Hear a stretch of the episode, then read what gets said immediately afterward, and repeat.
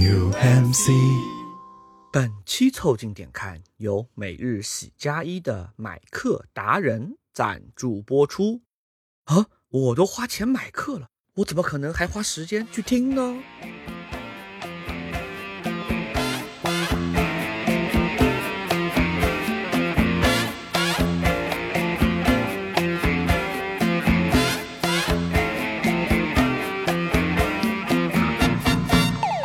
腳震震，耳光光，頭暈暈。喺公司我翻工眨眼瞓。凑近点看，屁事没干。这是宇宙模特公司的三个小兄弟为你带来的一个打工人自己的播客。我是李挺，一个在土耳其卖课的胖子啊。我是包东浩，一个今天要来好好掰扯一下的年轻人。呃，我是讲课，我今天主要是来听课的。你们可以在各大播客平台、小红书关注、订阅、凑近点看，这样就不会错过我们的任何更新。如果听到什么地方让你脑洞大开、深以为然，也请别忘了为我们评论、转发，并且标记为喜欢的单集。如果周更的漫长等待会让你觉得打工的日子漫长难熬，也可以添加我们小助理的微信号，拼音宇宙模特，加入到我们的听友群里来，和打工人们一起摸鱼。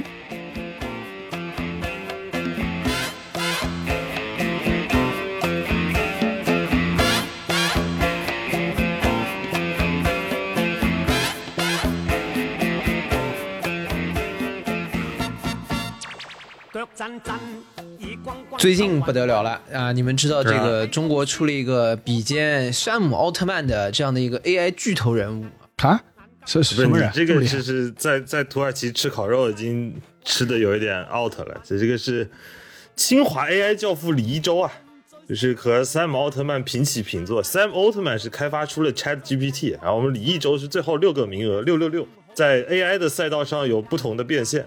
这个现在是网友做的一个梗图啊，就是说这个中美各有一个 AI 巨头，这一边呢是这边这个山姆奥特曼，这个之前我们节目里面也讲过啊，这样的一位同志啊，在嗯开发 ChatGPT。另外一边呢是一个我们常见的直播的这个情况，一个斯文的中年男性啊，比了个六啊，然后说还有最后六个名额六六六啊，就是两个巨头的对撞啊。在 Sora 还没搞明白怎么变现的时候，李一舟已经赚得盆满钵满。什么叫做遥遥领先？哦，我查了一下，这个人好像上过非你莫属，好像是那个什么嗯最强求职者，嗯、对嗯，对，把所有的评委都给怼了一遍嘛。但是不是我我我想说 Sam 那个 Sam 奥特曼不是已经最近不是刚刚 ChatGPT 出那个 Sora 嘛，然后我已经看到网上那个视频，帮 Will Smith 已经可以那个无痕吃面了，对吧？嗯，对，那李一舟干了啥？呃，李一舟呢，他主要做的事情啊，是他做了一个 AI 课啊。这个 AI 课呢，呃，便宜实惠只要一百九十九块钱啊，教你搞懂什么是人工智能啊，AI GC。然后呢，这个一百九十九块钱的课啊不要紧，他这个一百九十九的课啊，一下子啊卖了一点五个亿啊。我去，对对，所以说就要赚的盆满钵满嘛。李一舟本人呢，这个确实啊是号称一位清华的博士啊、当然我们后来看了一下，他是清华美院的博士，但是清华美院的博士也是清华的博士，不是吗？对吧？也挺厉害的，咱们有有一说一，对吧？也挺厉害的，但是呢，问题就出在啊，这个清华美院的博士来教 AI 课，多少有点挨不上。呃，就有点类似于什么呢？就是 NBA 总冠军这个史蒂芬库里来教你拉小提琴啊，对吧？你说你说他是不是世界冠军吧？你就跟他讲，也确实是。哎，也确实是是啊，是是世界冠军来教你拉小提琴，对吧？就类似于这个奥运冠军来教你什么呃学易经啊之类的，你就说他是不是世界冠军嘛？他也是，也确对吧？实是对吧？啊但实际上本质来说，有点类似于什么包丹浩跟倪妮表白，实在是挨不着啊，八竿子打不着，对吧？你这个自创歇后语还蛮牛逼的。你学了一手这话一不小心把真心话说出来了。啊，对的。但但我觉得李一舟有点，这听起来感觉很很厉害。你像，人家 Sam 奥特曼还得融资呢，到现在可能盈利模式是个问题。这他是不是不用融资啊？直接就我充分怀疑李一舟这个成本到底能有多少，可能是真的不一定要融资，可能李一舟先生这个做这个课做的成本啊，我们三个说不定凑一凑凑一凑也能给他出得起我们三。个凑一凑，我们。跟李一舟就差个清华美院的博士。还有这个卖课的感知啊，是的，听说卖了一点七五个亿，不知道是真是假。说他这个课啊，有有便宜的，有贵的。嗯，他光一百九十九的引流课，听说卖了将近快三千万，一共卖了据说有十四万份，就很夸张。哇，这个它后面还有高价课，它那个高价课啊，这个他还 upsell，听说也要接近有三千块钱，也就是卖出去可能上亿的这样的一个成成交额。这个数据还没算上它什么后面什么会员套餐，这个一起都统计起来，我估计它这个数据可能会变得更加有益。我不知道这个数据来源可不可靠啊，但是目前在各个地方都传，它确实是通过这道课应该是最起码有上亿的流水，有不太准确的地方大家可以指正一下。但是我不不管怎么样，这应该也是一个非常高的数据了。是啊，那你看人家融资还要度让一些股权呢，他这直接韭菜变现，根本不需要入让任何东西，就出出让一张嘴皮子就好了。我呢好奇问一下，这课里面教什么东西这么厉害？是这样的，就是首先呢，我们对自己的钱还是比较珍惜的啊，而且我们主要是事后想查已经查不到了。对他后来已经被下掉了，已经。他是不是动了什么字节还是谁家的的这个蛋糕啊？就把他下了。不是，我这个人动了道德的蛋糕啊，因为实在是太脏了。他那个是，他那手真的是太脏。他是这样的，但是我们查了一下，因为网上确实有很多就买了他的课的人的反馈，买了课的反馈啊，或者还有一些比较敏感的记者啊，都已经做了田野调查。大概逻辑是这样的，就是他呢会先卖一个引流款，我们一般做电商都会有这个概念，一百九十九块钱引流款，只要你熟悉做 AI。但本质上来讲呢，它其实就是一个割韭菜的一个门槛。就这一百九十九呢，其实是个门槛费。嗯，然后他弄了一个叫做一周智能的网站，你付了这个钱之后呢，是引流到他这个一周智能的网站。这网站里有什么呢？有他提供的 AI 工具，哦，以及他会有一些基础的理论讲解和实操的课程。但这个基础知识说白了，就是你在免费的渠道是都能学到的。核心就是这个一周智能的网站哦，它还所以它其实本质上是给你提供一套那个 AI 的工具，啊，对啊，那你一般卖课可不就是得把教材跟课程一起卖给你嘛，对吧？它不是教你怎么去用 ChatGPT 它，是要教你去怎么用它的是吗？呃，没有，它还是一个 AI 本身的一个学习。但下面就来了，你 ChatGPT 是不是 ChatGPT 我们不可考啊？但原因就在于这个一周智能本质上来讲，它就是把国外的一些 AI 生成工具的网站套了个壳啊，外面包了一层叫做呃，我们只能说我们叫非常有理由相信，它应该就是套了个壳，哈应该大概率是的啊，那应该大概大概率是，啊，但是好像也有可能李一舟老师啊，就是有神秘的背景，对吧？背着全世界人民，就是已经做到了如此 这不这个某个这水准以上。高今天的地步，对吧？那他可能就是偷偷的自己一个人在卧室就反超了 Sam 奥特曼。对，隐姓埋名，对吧？国家最高机密，他已经都搞出来了，这我们也不知道啊。啊但是有理由猜测，就很有可能他是个换壳。啊，有一定的理由猜测，极个别的模型 和外面高度相似的他已经如数获得，对不对？啊，但这个不重要啊。然后就下面就开始，你你以为你买了这一百九十九块钱的课，见到了这个网站有工具了，下面是不是就可以开始爽玩了，对吧？你也学了点知识了，它其实它给你的是个什么东西呢？就是其实是个 VPN，嗯，啊，这个就类 就是我跟你讲，连连 VPN 都算不上，就是一个那个浏览器的首页，你知道。就是有有很多 GPT 功能是用不了的啊，就是你只能翻出去用。你要这么说也像，为什么呢？就是下面就大的要来了，你要用 VPN 吧，你是要买流量包的。对的，这个李一舟老师他的逻辑也是一样的，就是你下面要开始用这个 AI 的工具去做一些实践了，是要消耗一个叫做算力的东西的。那这啊个算力的东西呢，其实有点像积分啊，就比如说你交完一百九十九，他给你一百一十万积分，这一百一十万积分是个算力啊，听起来挺多的，因为你画一个图的名字很屌，叫叫算力啊。啊，这这就就蛮屌的，就有点有点二次元。哎，你要把这个算力这个名字改成查克拉，可能更厉害。哎呦我操！你可以使用我的 AI 工具，但是你要消耗查克拉，你每天要充值买查克拉。然后你画一次图消耗一万的查克拉啊，你问个问题消耗八千的查克拉，那一百一十万听起来是挺多的，对吧？够你玩一阵子了。这就说到博账号那个 VPN 逻辑了。这一万的算力啊，或一万的查克拉，它所生成出来那个画图的速度是非常慢的，就慢到你可能会觉得还不如自己画。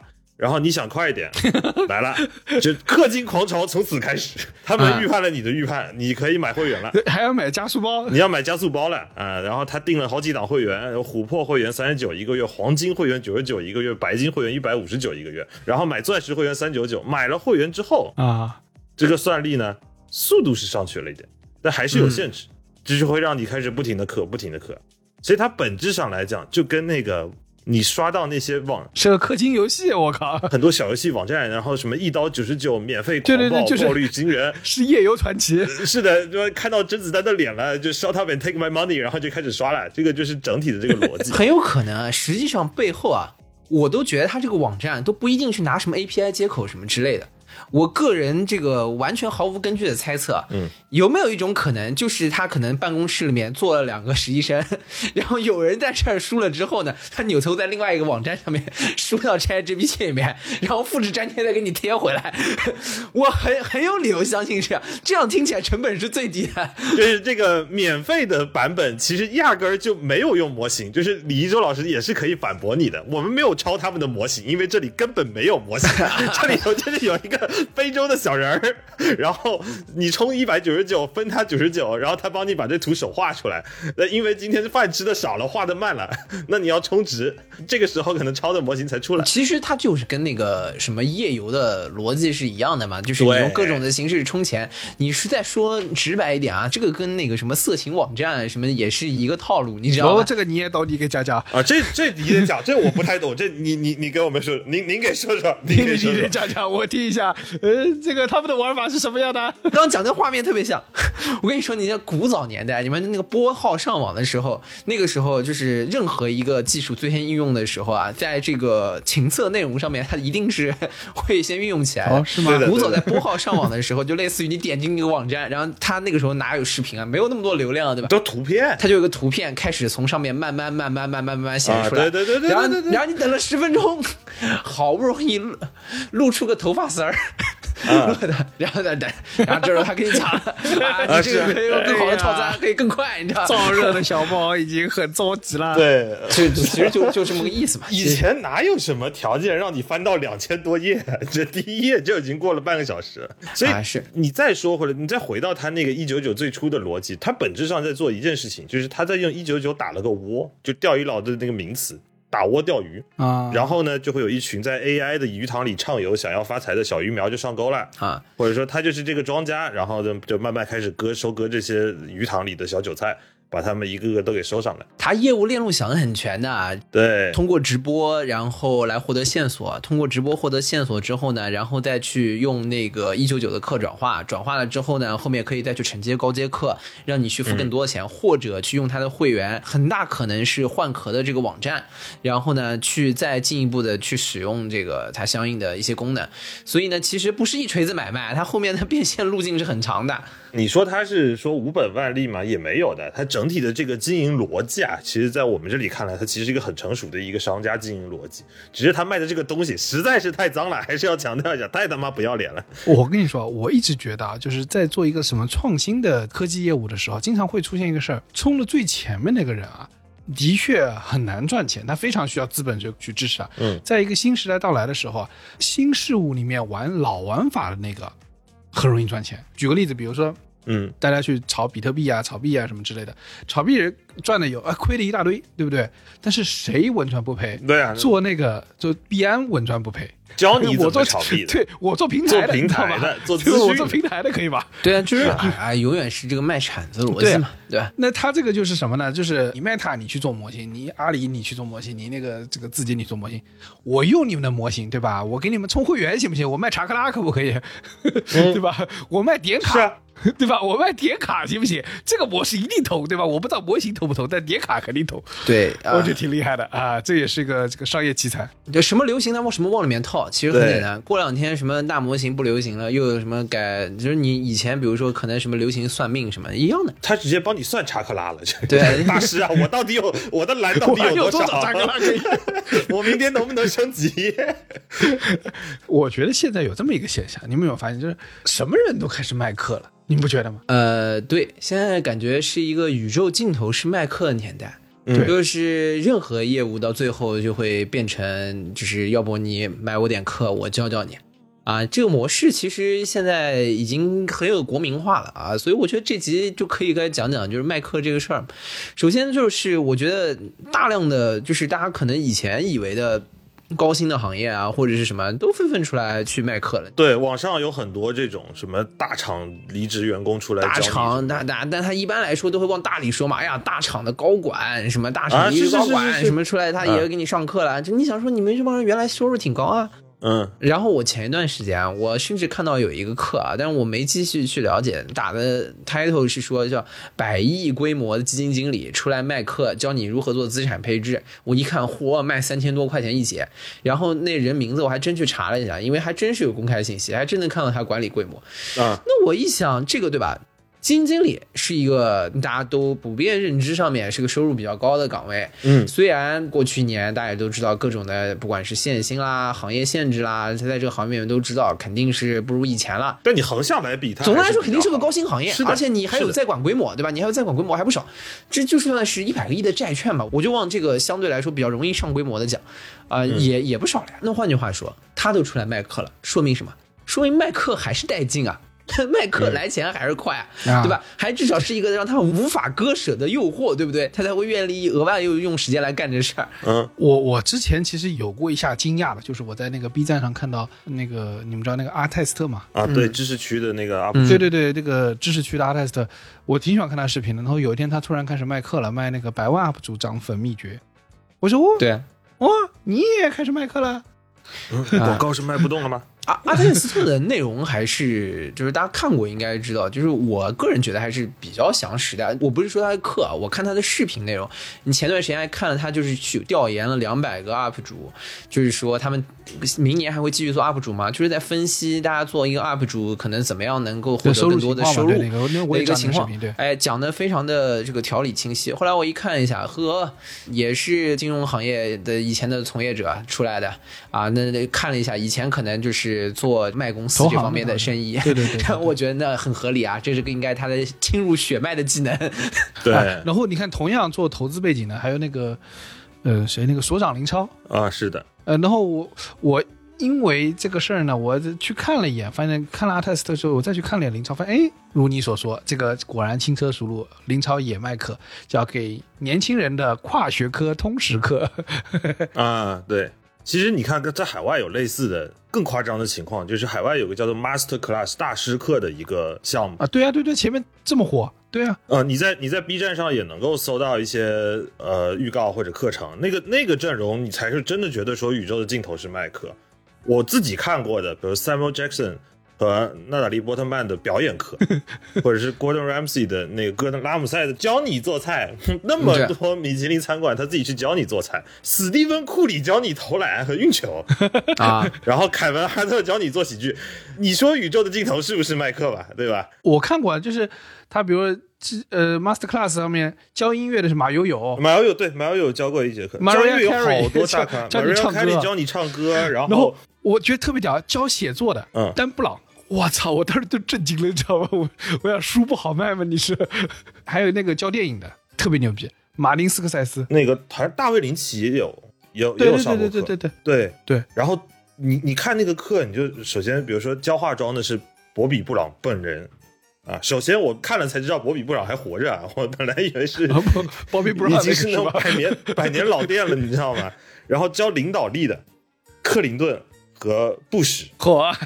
对，然后克林顿那个课呢，其实我也看了，就是呃它本质上还是就是教你怎么去谈判嘛，教你怎么去沟通，怎么去倾听。然后 Gordon Ramsay 那个课呢，我也学了啊，没有一道菜做出来是好吃的啊，这个跟大家澄清一下了，狗狗蛋的菜看看就好，真的还是王刚靠谱哈，不花钱，还是得王刚。我还得宽油，还是得宽油。而且他们呢，这个课说实话其实不贵啊，一个月最少的订阅大概是十一美元。十一美元是七十五块钱，七十五块钱在李一舟老师那边李周的连门票 只有半节课 连门票节课买不进对 后台那个假装帮你画画的人都不想动笔，你知道吗？啊，对，但是你可以撬动史蒂芬库里教你打篮球，所以我说回来嘛，就是你要是真想买课啊，对吧？你这是真是图个乐，对吧？你去对吧？看看斯蒂芬库里是怎么打球的，看看这个对 对吧？看看马友友教你学学音乐不好吗？只要七十五块钱，这是他妈怎么感觉像带货了嘛？那真是 我回头给他发个私信。这么便宜，感觉太划算了，要不要去试试看？对但是至少说明一点啊，就是我们罗列这些是想告诉大家，就是出来卖课呢，也并不都是像李一舟老师这样的这个人物，对吧？就是各行各业的啊、各色人等的，包括很多我们知道的知名人物都出来卖课了。啊，我坦白说，他大师课的那个结构，你还是能学到一些东西的。他还是有一个很完整的课程和提纲纲领的。我们先不说这个课有没有效，或者说这些课啊到底内容是什么样，至少说明卖课这件事情在很多人的接受程度是很高的，嗯对吧？你就说明有人愿意教，有人愿意买，那真的就说明在这个市场上面能跑起来，而且某种程度上来讲，应该是越来越多。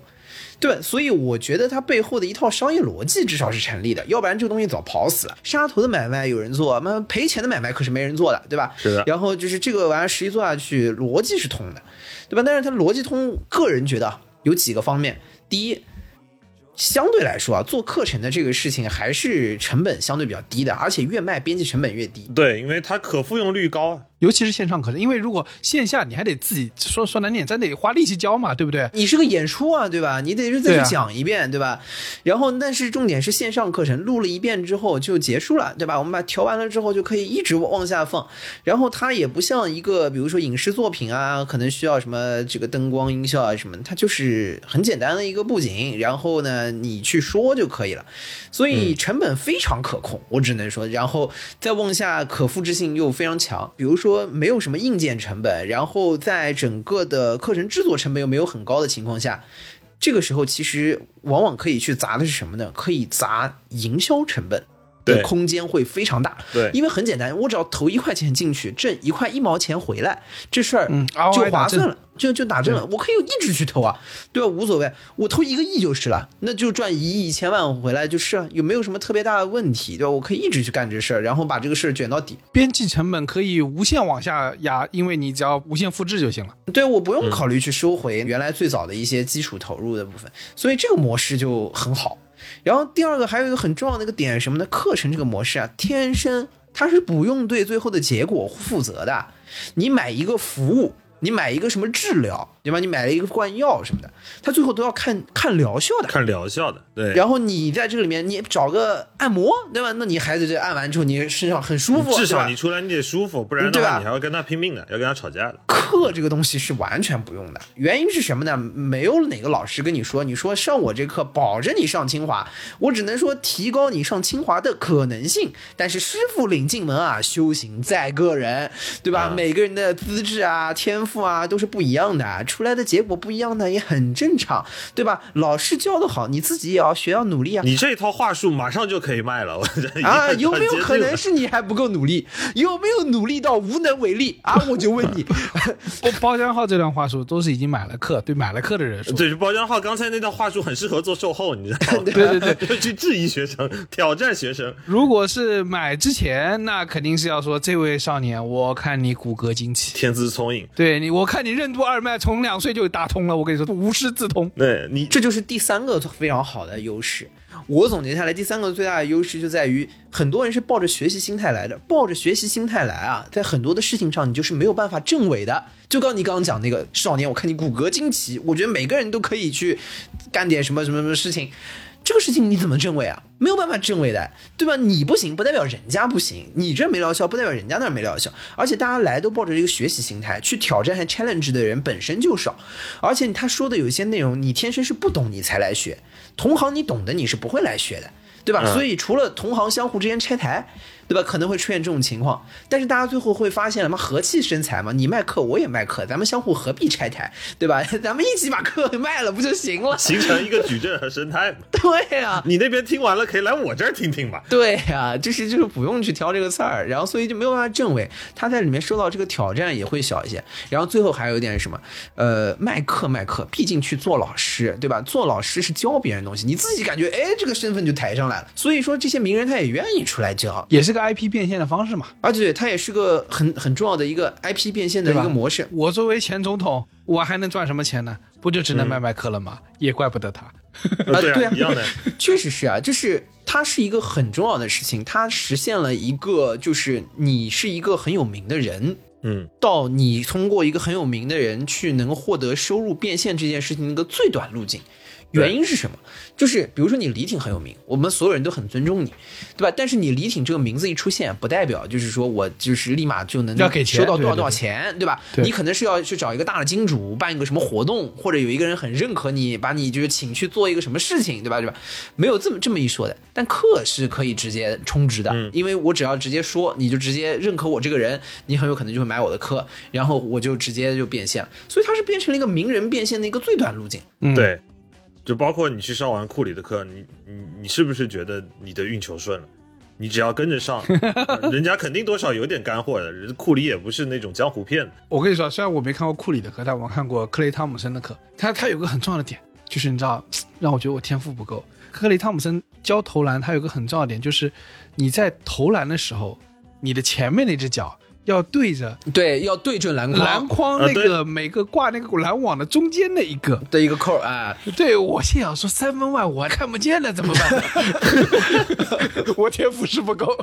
但你想，就是你上这种名人课，你不是去看他整个知识的体系，反而就这些细节的一扣就，嗯，这就是总冠军的认知。对，就嗯，这十一美元花的太值了。他让你看中间那个扣啊，我觉得在合理范围内。如果他让你看中间那个扣里面，下面就有讲到，所以就让我们联想到我们在日常生活中啊，在商业竞争中啊，有的时候啊，就是要关注这些竞争对手做出的细节动作，我们才能在啊商场当中什么屡战屡胜。这就离谱了，你知道吗？抓住那个扣，然后，然后克雷他们说推出来一个大篮筐，说这个篮筐啊两千九百八，买了才可以开始投。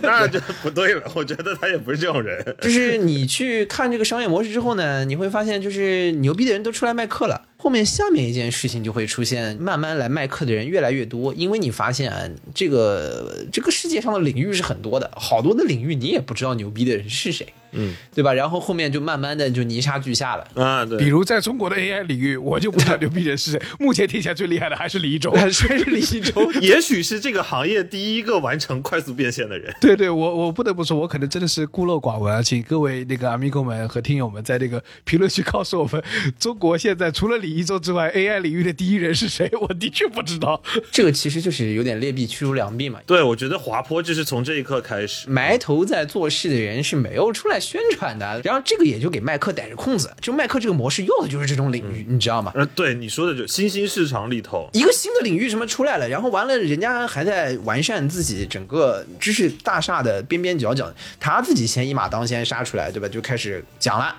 其实之前我是有看到的，就是可能有大概播客做了个可能二十期、三十期吧，大概反正做了一段时间播客，然后也跑出来麦克，说我来教你如何制作播客，从零到一，啊，我一到新的播客如何制作。对，它因为你看，它也不是播客这个领域当中，比如说非常头部的几个，比如我们大家知道最大的几个台，什么订阅量最高的几个台，因为播客是一个新兴的媒介模式，尤其是中文播客，因为大多那是没有空做的。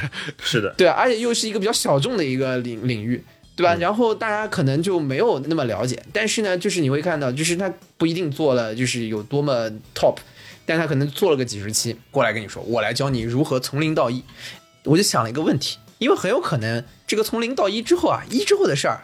他也还没做呢，啊，这是 所以这暂时还教不了，对吧？就是可以先把前面的都给做。那所以呢，就慢慢开始啊，都是从这种什么行业翘楚啊、泰山北斗啊出来开宗立派啊，对吧？什么武当少林啊什么的，慢慢就出来这个就是，哎，现在学了第二章的内容啊，我先把第一章讲给你听一听。啊，是，就书比你多看一章，就开始卖你那一张钱。对就是劣币驱逐良币的滑坡，就是从大家只关心怎么把那个扣扣住你开始。对，所以就是后面就发现什么，就是这个钱还是可能比较容易赚，然后呢，再加上只要多一点点就能卖钱，那劣币驱逐良币这个事情就好像变得就是越来越容易了啊。但是你你这么说也没错，你想我们做了这么久播客，说实话到现在为止，我们都觉得变现啊真不容易，那人家已经变了呀。那我们所以就是说明我们这一块的意识就不够啊。啊那我们确实也比一部分的人多看了一章啊，所以我们也应该卖从一到二的课啊。那二之后的课，我们再找一个人去研究呗。啊，不这样，哎，我们分配一下二到三的课，请来都来了来吧，啊，三到五的课让陈陈老板来吧。当然这个对的封封官许愿啊，啊，是的，你要播客学院嘛？这个以后就变成那个黑社会圈地盘是吧？就是我红星先今天只做零到一的生意，你们今天做零到一的课是不是有点越界了？你的课里头为什么有教人怎么录音？咱们是不是业务上有一些耦合？不是，其实本质上来讲，你原来啊，真的上课你是想学懂一件事情的，就是或者是你要一个框架体系，就是让人家对于一个新知有一些理解。现在他是这种卖课啊，就是谁都出来卖个课，他这种其实不太会存在框架这个概念，因为他自己都不具备框架。它已经变成什么样呢？就有点像什么？大家以前看这个美剧也好啊，或者是什么侦探小说也好啊，就会发现啊，就是正义的警探啊，当去调查的时候啊，经常有的时候的案发现场呢，就是跑到旁边上看有一个什么类似于卖 taco 的一个老哥在那边说，Amigo，do you 你刚刚有没有你刚刚有没有目击有两个男的走过去啊？我可以看到。然后呢，他就往这边抽出个十美元放在他手上，说他们刚刚往哪儿走了？他说往类似于东边走了。他说那刚才那个另外跟他们走的另外一个女的是大概长什么样子？他说这个问题我也可以知道。他又掏出十美元来给他，然后然后他啊、他是个什么长头发什么什么。我后来就就发现现在的麦克已经从大概就之前可能是卖一个真的就是学习新知内容，已经变成了一个就是 taco 餐车的老哥，然后在那边的或者路边的随便一个 random 的在那边等公交车的人，然后跑过来跟他说说刚刚那个人走过去是谁啊？他说来来给我十块钱，我来告你从零到一来认知刚刚拐角那个人，刚刚走过去拐角那个人是什么样。一等于他的姓名，多的不说。已经开始卖这种内容，我懂了，我我我觉得我听懂了。我觉得这个说明啊，咱这个知识付费啊，这个各种卖课啊，本质上就是现在网上特别有名的那句话，叫打破信息差。啊，对，就是那种我跟你讲，不叫本质上，这个东西叫美其名曰叫打破信息差。我觉得信息差这个词已经有点被滥用了，但是他们最喜欢讲的一句话就叫打破信息差。因为其实信息差有没有有，但不是所有的信息差你都需要去打破的。哎，对对对，对他们现在在干的事情呢，就是他起床看了左边，右边的就是他的信息差，啊我就是那个负责售卖给你右边是什么东西的人。啊，其实大家想想，这个小红书上也天天就是一堆人说，这打破信息差，你需要听这几个博客；想打破信息差，你需要看这几本书。那我我跟你说，这个这句话翻译一下这。就是你不知道吗？看这个，就是这个意思。那首先这期节目开始的时候，在你不知道李一周的时候呢，我们已经打破了你一次信息差啊，对对，我刚刚信息差打打打破了。所以你现在欠我们两个一笔钱。我跟你说啊，就是按他那个讲法，你每眨一下眼都可以打破新的信息差，因为你站在上一秒的时候，你并不知道下一秒会发生什么。对这也是信息差。也不一定，你可能忘了呢。这个信息差又送回去了。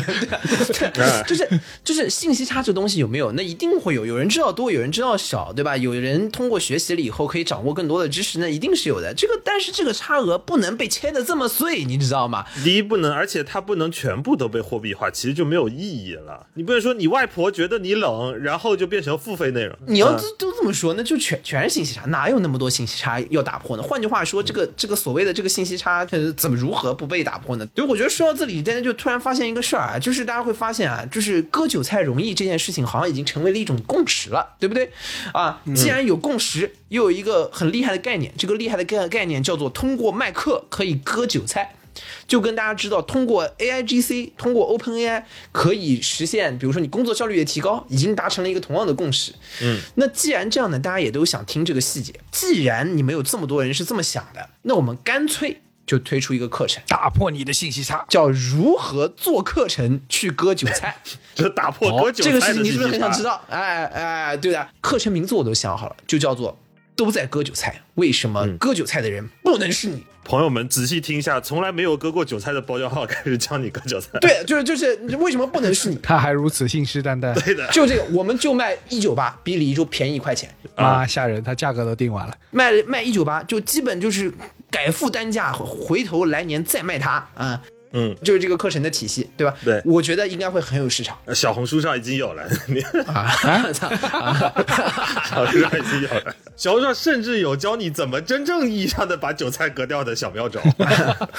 我们啊吃屎的确是赶不上热乎的。这个滑坡就很可怕，你知道吗？就是滚雪球一样。刚刚大家讲的是什么淘金卖铲子的概念啊、就是类似于淘金热，你真的去淘金能淘到的人很少，但最后赚钱的是卖铲子，对吧？做比特币赚钱是一部分，最后币安对吧？做平台的赚钱了。还有那个就是卖卖显卡的挣钱了。哎，对，卖显卡就，就这都是淘金卖铲子，然后到现在开始教你如何这个卖课割韭菜，已经变成什么呢？就往往下滑坡。现在开始教你如何教别人做铲子，无无限的往后，对啊，大家都知道卖铲子赚钱，对不对？来，嗯我来教你如何做铲子，对吧？这个课卖给你们，然后后来你会慢慢发现，教人如何做铲子值钱，教别人如何教别人做铲子，做手工老师的教课程，对吧？手工老师培训这个事情是不是又可以很赚钱？数控机床重新又站起来了。对对对，哎，就教你如何用机床，对吧？如何这个这个铲子，你要怎么教别人才能听得懂？绩效竟然是最终的终点。对的，宇宙尽头是中专啊，朋友们。那 不无限套娃，然后我就感觉无限往下个跑，我感觉到后面就已经要开始，是不是走向类似于什么基础科学，啊对吧？呃，开始去讲什么光的本质是什么，对吧？之类。啊，那不能这么说啊！教基础科学，张朝阳老师教物理可是不收钱的，你看吧。是啊，你说你说正经上课之前可能火的也就是李永乐老师吧，你可能会去听不对吧？？我跟你说，你不光是火的只有李勇老师，张朝阳教的物理课上听课的可能也只有李永乐老师 剩下的都是去蹭镜头的。我跟你说，大家去听李永乐老师，主要也是想听他无中生有的故事。不是在这个里面，其实还是说反了。你最后应该不是去到科基础科学，因为到基础科学啊，你真的要学了。对，基础科学就会违背了你刚才说的一个核心的概念，叫做很容易的去打窝，把人钓上钩。基础科学是很难打窝。后来我后来想到一个问题，就是越到后面滑坡越什么呢？也是这个课程发展的方向，就是越往后面滑坡，就会发现你的这个课程里面的信息量就会变得越少。啊，对，原因是什么？就是因为你课里面本身的内容已经不重要了，重点是你如何用这个噱头去营销。然后，那你这个叫什么？原来的课程里面的成本就越低越好，这样你就可以越来越被摊薄。你因为没有人在买课之前知道课是什么样的，它不会滑到基础科学的核心的原因，就是因为它不利于营销。那利于营销的另外一个方案就是它会滑向常识。啊，对的，他把一个常识用一个很高深的包装以后，再重新卖给你，所以最终就是把轮椅改成单价去卖。对啊，我就说嘛，嗯定价一九八，来年改副轮椅接着卖它，对，就就是这么回事然。后对，最后你发现基础科学全部被挤压到了色情网站上面，非常恐怖。啊、这这这倒是实话，是是是，对。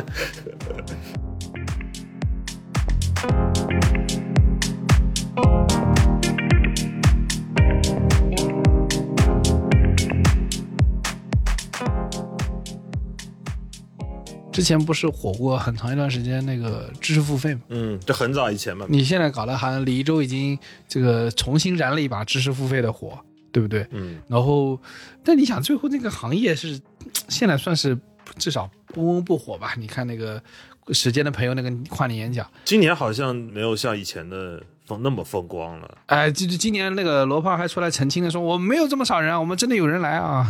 嗯嗯，对，那你想，大概可能是一六年的时候是知识付费的元年，那一年，呃，多少多，知乎、果壳，还有那个喜马拉雅，那时候开始要做。果壳这个名字这个词都没了对不对是 的有年代感时代的眼泪啊，得到还有一堆那个付费平台出来，那时候那时候的那个用户增长，那那个年代可能大家真的特别爱学习，然后一六年知识付费的用户可能达到五千万，我知道，就是以前有一个那个芬达，你们还记得？就就是果壳的这个，我是在被芬达上面被人问过问题的，我记得那个时候。我我也我也开过，我也我就应该成为这个行业的先驱，我这个人错失良机，你知道吗？好像这整一个行业到一七年的时候，基本上就已经达到三百到五百亿的这么一个规模，那个时候已经是一个很大的风口啊。其实你自己去看这个风口它怎么形成的，其实是有点像是，呃，中国这个整个中产阶级或者是准中产阶级的这个学历教育需求的一种爆发，它并不一定是说多想。或者是多需要学到里面的知识，它本质上是一个中产焦虑的止痛剂。嗯，或者说它也是，你跟包家浩刚刚说的一样，它本质上是很多 IP 啊，突然发现还这玩意儿啊，变现方式还是快哈。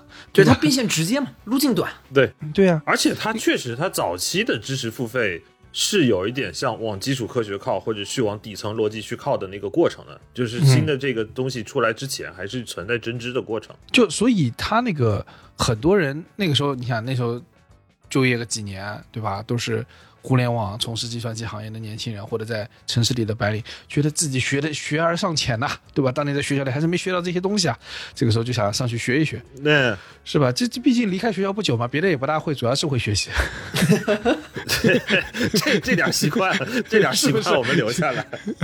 然后那个时候发现，大概一六一七年那段时间，你可以明显发现，专业知识领域其实是用户付费意愿最强的啊，最高的时候可能达到百分之三十六点三，就是大家学愿意学习这些专业的东西。但是呢，慢慢慢慢的啊，对于业余爱好的、个人兴趣的越来越多，到后面啊，就是你开始发现那个情感类、心理类的这个开始上来了，开始就百分之九点一，到后面对，气氛开始变得不对了起来。啊，对对对，开始变成十七点三，然后就是啥意思呢？就开始啊，大家主要是来学习的，后来吧学久了妈还是焦虑，我操，还是经典心理学的课程。嗯，终身学习，你们在那个年代好像变成一个特别酷的话题。大家想想，十一年前，对，其实你要想当年那个风口啊，大家就是在除了课堂以外、上学以外，有的开始工作了，开始去学所谓终身学习的概念，开始去学一些新的领域，比如你原来可能是一个完全理工方向，你开始去学一些经济学，然后或者是你原来可能你的工作不是很相关的，你去学一些类似于基础的哲学，我觉得是一个很酷的时代，是一个很酷的东西。当年，啊，但是那个年代，你想想看，四大天王对吧？分别是吴晓波、樊登、李善友和罗振宇啊，尤其是罗振宇，对吧？我都倒的差不多了。好像罗振宇，你想十一年过去了，他现在好像他那个呃得到的那个母公司不是思维造物嘛，上市七次了没成功吧？吴晓波不是，你想吴晓波写过《腾讯传》，搞过这么多名风云跌宕三十年都给他讲完了，借壳上市失败，大家最后的路径都变了。这个樊登开始不不再那个讲述了，可能更多的都开始直播带货了，所以慢慢慢慢的你会发现一个核心是什么，就是大家虽然想买课，但是买课啊，并不代表大家真实的心态，大家真实的心态是不想上课的，就是知识付费时代的二律背反，就是上课是为了不上课，对他不想付出，怎么应该是这么说？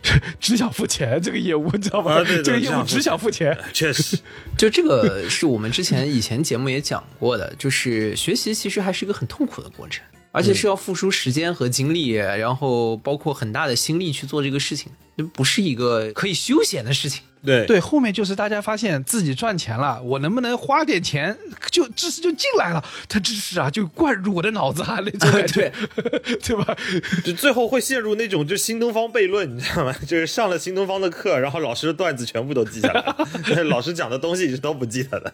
啊，对新东方，你看新东方出来的传奇都是脱口秀演员。对，然后这也是新东方成功的某种原因之一，当中有一部分的原因就是新东方的课啊，听起来没有那么大的痛感。痛感是什么呢？就是那个痛苦学习痛苦的过程，它帮你缓解掉了嘛，润滑掉了嘛。对对，但但你说这个地方其实就很讽刺。你看他们出来讲脱口秀的时候，天天被人嫌不好笑，啊，然后呢，上课的时候，然后但凡有一丢丢好笑，啊轻轻松松卖点三千八百八没问题的。啊，对啊，是，而是因为就是它融在那个环境当中嘛，大家就是需要在这些比如痛苦的环境里面，你有一点点好笑，能有一那就很点好笑，好好笑。对对对。哎，啊你让我去看个开放麦，那我坐那我就他妈的手一叉腰，哦，对对，每个人就审查看啥审你的段子，哎哎，你这个段子你怎么好笑？哎，你你你给我出梗，对，出梗，那你说，就是到今天了，这个知识付费的这个时代，可能已经慢慢的就是已经偃旗息鼓了。大家为什么还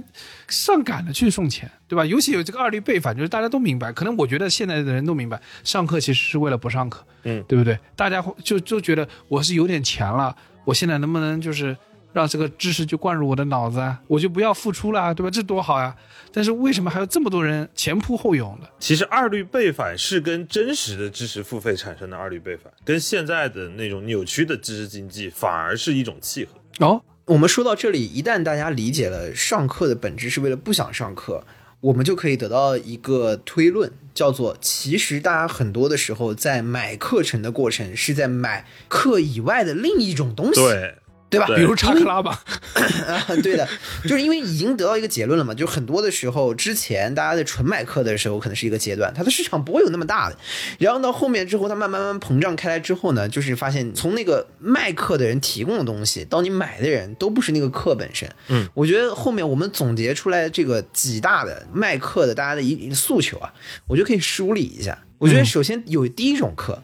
是我觉得最有毒的一种课，而且我是最建议大家尽量避免去参与这种课的一种课程，叫做这种课，大家购买的不是课，而买的是一种壮阳药。嗯，对，这个是是很现实的一个事情。你说说什么课这么因为重要？有大量的课是在贩卖一种未来可以达到的效果，就比如说大家有没有在很多的比如短视频平台上面刷到过什么九十九块钱教你如何做魅力男人啊？就是这个在我们的调研过程当中，我也看得非常的震惊。这种课的本质，你说你花了九十九块钱，你学完之后，第二天出门了之后，隔壁老王看你的眼神就不一样了吗？有没有可能真的不一样？对，楼下的阿嫂就那看你就问题应该瞬间不一样，是出在老王，就是你身上这个散发的魅力啊，就走出去了。对你散的魅力方向有点不对对。哦，你这么说，我想起来，我在那个抖音上看过，呃，有一位叫什么硬核柴姐，啊、每周一到周五晚上八点到十一点，帮你打造高级魅力，让所有的优质女对你过目不忘。我你看，所以他卖的其实是什么呢？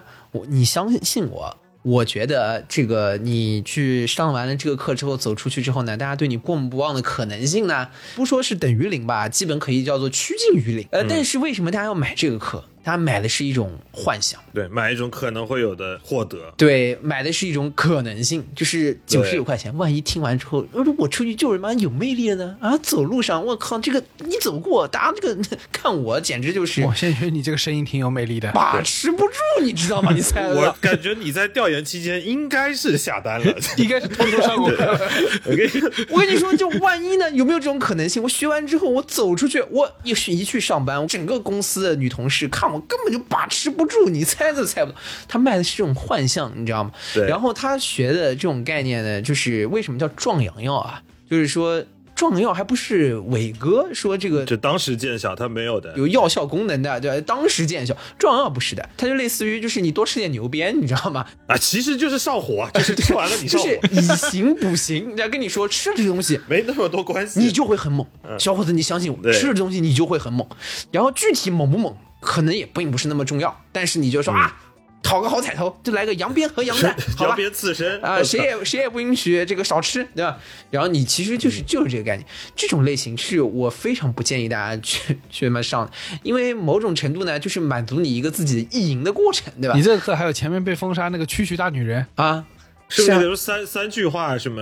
对，如何三句话让男人为你花两百万那种状态？对，你知道就这种很恶臭的事情，其实很早就有了，这就要又要追溯到我台成立的阶段啊，把镜头回调回到潘家园。啊，对的。那天我跟包江浩在这个书摊里头，我们在潘家园一边在逛，一边在讨论我们以后要怎么做个播客，然后呢，一边呢也在逛潘家园的这个旧货市场。啊，然后就在那个旧书的摊位里头，我们掏到了一本书啊，这个书的名字非常的令人震惊，叫做《旅澳中国留学生口述纪实》，娶个外国女人做太太。哦，来自天津人民出版社啊，天津人民都经历了什么？嗯，对，就是我们那个播客啊，本来可以早一天发的啊，因为那本书我们当时震惊停了整整半个小时。啊，对，我们这就是仔细仔细看了一下，仔细学习了一下。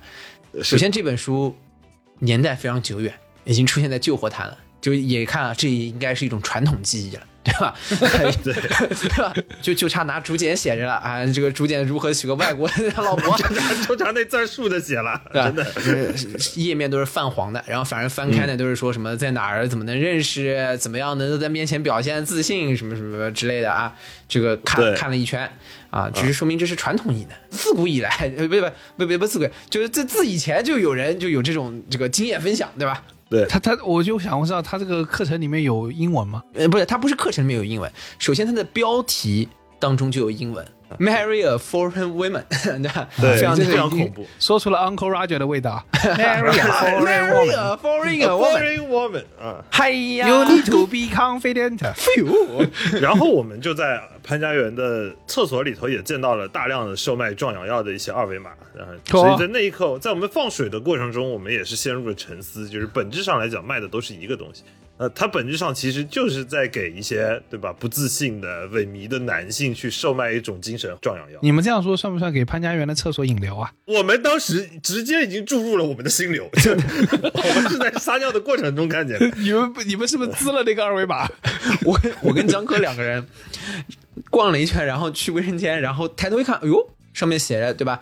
呃，反正就是什么对吧，跟壮阳有关的内容，有一个二维码，我们心想说。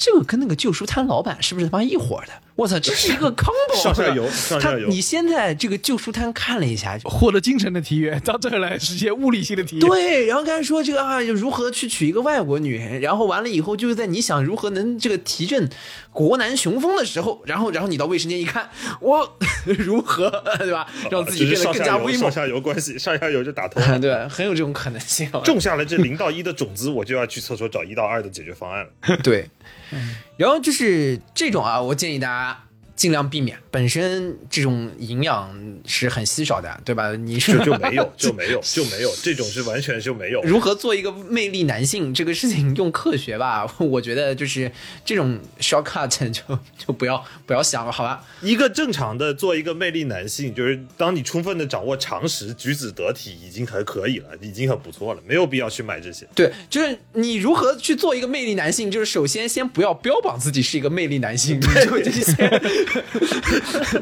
我我觉得是你不要。说什么阿公枪是弩吧，你已经赢了，妹妹，你对还不如去看灿纳队长。如何打造自己的魅力男性啊，对吧？我觉得这个很重要，就是套用当年当年非常早年的那个万峰老师的一句话：多读书，多看报，并且多洗澡啊，确实，确实，确对吧实。？你三天不洗澡，一定魅力不了啊。对我跟你说，商机啊，三句话打造一个魅力男性。我 我们已经讲完了，讲完了。讲完了，讲完。你这三句话每个里面扩成一门课，对吧？我们不是九十九去跟他竞争，我们去卖八十八。你看，他们这，你刚才这三句话包一包，你已经在卖信息差了，你知道 吧？什么？还有男生说，嚯，还要洗澡的吗？还能洗澡？我是没见，过。我跟你说，早高峰北京地铁里头全是这种人，他们肯定都有这种信息差。你你就悄悄到他耳边说：“有，哎，我跟你魅讲，力男性，你把澡洗了。不是澡洗，你这澡洗就卖不了课了，你就跑啊！别别别，魅力男性想成为吧？啊啊！魅力男性，魅力一个吧，要魅力一个吧。要魅力一个啊！然后呃就这种类型大家避免啊，好吧？就是多读书、多看报、多洗澡就可以了。然后我觉得还有第二个类型，大家购买课的时候呢，其实买的不是课啊，就是因为课是在教你一个课程的体系，或者是一个新知的技能，或者是某一种方法论。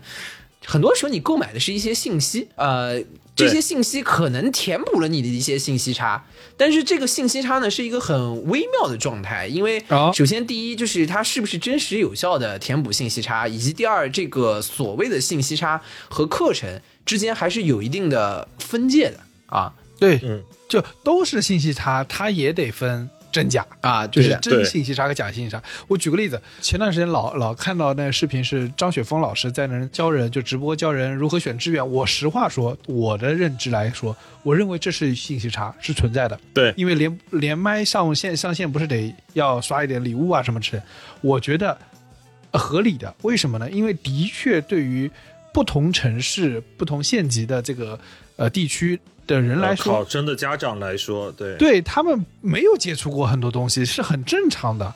然后对他们来说，城乡之间，或者是一线、二线、三线之间，以及大小城市之间，这个国家不同的区域之间，是存存在巨大的信息差的。对，而且甚至到了高考报志愿这个场景，你还要再叠加上这个学科这个概念、专业这个概念，这对于一些考生家长来说是非常难的。对，所以说，比如我举个例子，比如那个张学峰老师有说，就是有一个成绩特别好的，他他说我能上浙大主可证班嘛，那个他就说很直白，他说首先，如果你成绩已经好好到上浙大主可桢了，你为什么不上清华北大？然后呢，如果你觉得就是比如说你想离家近啊，就得在浙大，那实话说，你也不用问我，你这个成绩去哪儿都是一样的，就是这一级的学校没有太大区别，你浙大、复旦这个都行啊，都都没问题，都都挺厉害的。就这个信息差，不是每一个家长、每一个家庭都能知道。的确，嗯，然后很多很多人上来可能会有一些，我有自己的理想，我想学新闻。这前面不是出过这个事儿嘛？张雪峰老师啊、呃说新闻不赚钱，那啊的确，你从市面的情况来说是这样的。但是你如果有这个意愿，你愿意不赚钱，可以呀、或者说你愿意少赚点，是可以的嘛？对，其实就是这个过程，就是张雪峰老师他这提供的就是帮你去抹平这个信息差，但是最终作为决策的人是你，对但他帮你解决的是你的决策本身不会因为这个信息差导致偏差。对，其实我我最近经常在 B 站刷到也是叫阿里前的 P 九产品老曾的视频嘛，啊产品老曾啊对对对挺容易刷到，抖音也会刷到他。希望他早点治疗一下自己的黑眼圈。对的，少喝点咖啡啊，真的太困了。个人角度推测啊，很有可能那个就是烟熏妆。我跟你说，烟熏妆不是为了什么，它是呃艾薇儿，就是为了朋克啊，不是不是，这个造型他出来说话最能让人信服，就 play 的一环，你知道吗？是确实是高个，你看到那个眼圈，你觉得应该是阿里，至少是 P 九，对。但就首先，因为我没有买过他的课，但是我看过他很多视频，他的视频本身其实都是在解决一些很简单的职场小问题，比如说如何给老板汇报，嗯，如何去制定你的工作规划，工作忙不过来了怎么办？可能就是一个三分钟到五分钟的视频。这个视频其实也是在解决一件事情，就是从管理层的视角里看，你觉得很大的那些问题，第一它是不是问题，第二应该怎么解决，对于你在职场上的生存是最优的。我觉得对一些可能初入职场的同学们来讲，就是可能呃，你比如说你想大批量的去看这个，就不一定对啊，就是就是，但至少这也是一种方向的见解，就是你可以可以可以可以了解了解，可以了解了。我我和江科的感受上更相近，我觉得那是这也是真的信息差。为什么呢？因为管理视角和打工视角还是有区别的，是的对吧？是的这这虽是的大家都是打工人，但是这个不同的这个视角带人，的打工人和不带人的打工人视角是完全不一样。一边是拼老命上班，但是他不知道老板真的想要什么，或者是管理层真的想要什么，甚至或者是他老曾也会有一些视频是说，呃，你如果刚升上领导，对吧？你在你在同一组里面，你怎么去领导别人？这些东西的确是你没在做这件事情不知道的，而且呢，说难听点，你也除非你有个良师益友在公司啊，不然的话你，不会去想知道，不然不那么容易去问这个事儿。是对吧？你不能跟老板说，老板，你今年晋升我嘛，对吧？不那么容易问，对不对？尤其是可能你已经问了五遍了，对吧？老板也给你一个模棱两可的结果，那你该怎么办呢？对不对？我我们一能定级啊，然后就 老老板你说你 对啊，我我会一定会支持你的，到底支不支持的？怎么个支持法的？言语上支持还情感支持啊？对，所以就是说，其实，在抹平信息差的这个过程中，第一要解决的就是这个信息差本身是否真假的问题；第二就是信息差本身对于每一个人来讲，它也存在信息差本身的这个价值。嗯，那讲个假的吧，哎，我我我举个例子啊，我觉得这得罪人啊，但是我我自我的感受啊，得到上很早年有个推一个课，因为后面我就没有怎么听过得到，呃，万维刚那时候得到非常主推他他的精英日课，说呃我能够给你们讲最新的科技圈，尤其来自硅谷的信息知识，他每个每天都会整理出一些内容来，然后我记得特别清楚，有一有一个好评的评论说。我虽然没有成为精英，但真的做到了和全球精英的大脑保持同步。我当时看，我操，啊，对啊，赶紧删掉得物，蛮吓人的，脑机接口啊，这是个。我还不如去得物买双鞋，那带来的快乐高一点。你觉得这个信息差是假的的点是什么？因为为啥呢？我觉得首先第一个，呃，你说有没有信息差存在的，但是呢，我举个例子，你是个打工人，你真的那么需要知道这个投资圈的最前沿的信息吗？以及那些信息大多数都是公开的。我同意你一下，对，你能查到三十六课多看看，就是回到一样，还是打造魅力男性那一套，多洗澡，多看书，多 多读报纸。完了，这集最后的最终解就是多 多洗澡，多读书，多看报。书多看报多洗澡，可以解决这个市场百分之九十九的问题。是，就一样，就就跟你花了钱投了投了送了礼物，然后买了老曾的课，结果人家跟你说职场生存就是多洗澡、多读、多看报，这是真的想骂街。我其实那个时候听过一些，但我从我的角度里面来看，就是它更像一个就是众多呃财经媒体当中的之一，嗯，没有什么特别的地方，就是这些什么三十六氪啊，各种财经媒体啊，就是什么虎嗅啊，什么都都能看到，就不是一个什么就是特别炸裂的。就不用说都能看到，你你在我们的听友群都能看到，每天有日报。但是就是你包装的这个上面，就好像变成了一种什么信息差，所谓是，就会跟大家说啊，这是个什么内参，什么精英日课，什么人在看看到的这个，这就不一样嘛，就是这这就能卖出价格。我跟大家说一下，大家加入到我们的听友群里来，我们听友群里全是信息差，每个群之间说的这个千奇百怪的，互相之间根本不挨着。出现最多的表情包就是听起来有点离谱，但在这个群倒也合理。对，但是我我跟你说啊，大家可以考虑，我们以后可以做这个付费产品啊，就是你们付钱，我们给你多拉你进一个群，然后你可以马上打破你的信息差，这个信息差可他妈太大了，我跟你说。我认为呢，这个事情呢，就怎么辨别呢？就是我认为在信息差和卖课的这个过程里面，它有几个不同的阶段。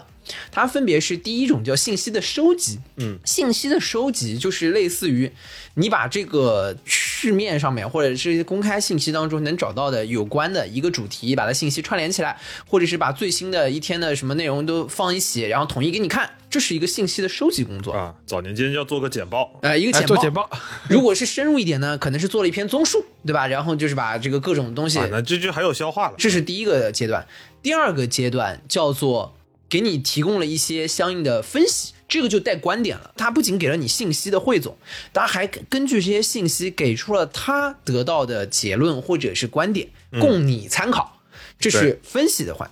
第三个部分是教你如何去判断、搭建体系。从收集到分析到做出判断，判断的标准是什么？通过这些判断的标准，应该就是得到的哪些结果是可以让我们再反过来去检测的？对，可以被复用的，可以被复用、可以检测、检验的啊，这是我觉得这是第三个环节，这个是真的叫这个体系的学习。我认为绝大部分的课程内容都停留在第一个阶段，但是都标榜自己是有第三个阶段的能力。对，能有进入第二个阶段的分析呢，已经少之又少了，已经是凤毛麟角了啊。然后这个到第三个环节，就我觉得就更少一些。所以大家这个真的上课，我理解是最起码是第三个环节的部分。那么前面两个部分呢，就是你要知道，就是不同的部分，就是应该是不同部分的价格。嗯，不要拿着第三个部分的价格来去做第一个部分的内容，这个东西就有了，这才是信息差，我好吗？另外还有什么？就是在信息的收集上面，这个信息的收集也不是说你不知道。所以这个信息就对于你来说很值钱，或者说你要你说啊，我就是现在需要，就是很重要。确实它有一个比如说应急啊的一个过程，可能会带来一些价格的估值的不同，但是差别是在于什么呢？这个信息到底有多难获得，也是一个很重要的差别。我举个例子啊，比如说啊，其实我们其实也看到有很多的类似于职场新人吧。就是可能就是他，比如说工作了一两年，他会出一个课，告诉你怎么去拿某一个，比如公司的 offer 啊，或者是什么这样、嗯这样的一些多的多，比如啊，我如何拿到大厂 offer 啊，我如何拿到类似于什么投行的 offer 啊，咨询怎么进 offer 啊对对 consulting 啊，就是之对啊，类的。小红书的封面一定是要下一个工牌啊之类的这个东西。这这个呢，你说他对于一个你可能还在上大二啊，你还对于整个工作完全没有概念的一个人，有没有这个差别？对他来说，确实是从学长学姐那边能学到的东西。那我们要算一个账啊，就是比如说互联网大厂全国现在目前在职的一共有多少人？每年大概有招多少人？对啊，历史上一共进去大概有有多少人？如果你是现在是在大学阶段的话，你周围的比如说学长学姐当中有大概多少比例是能进到这个里面去的？实际上你可以看一下，就是这个里面的渠道应该没有那么难。那它的定价就不应该是太贵的，它应该是一个很基础的、很便宜的一个一个东西。换句话说，你可能比如说去问一问，请你的学长学姐喝杯咖啡，说不定也可以得到，比如说类似的效果。嗯，这就是当中的差别。不要盲从于一个说这啊这个又没有啊信息差不得了了，我然后我马上就赶快去花钱，不是不是不是这么一回事，对吧？然后你刚刚讲到，比如说到产品老增的这个环节，可能 OK，那可能需要一些到 leadership 的这部分。对，就掌握这部分的信息，然后呢，会有一个，比如说可能一些管理啊，这个团队管理啊，这上面并不是每一个大厂员工都具备的。那这个里面呢，可能又有一定的差别。所以信息的收集上面也是有差别，包括就是你这个在信息收集里面，为什么刚刚比如说李挺举的那个例子，那个例子就是财经新闻。那这个财经新闻确实是容易获得的。如果在这个里面呢，是他如果真的分享的是，比如说有偏一些内部分析的，因为其实我们一些很多的 case study，在很多的公司内部是可能会自己去去做的，对吧？那你如果是这个方向的一些相相应的内容，可能是有一定价值的。嗯我举例子，比如说。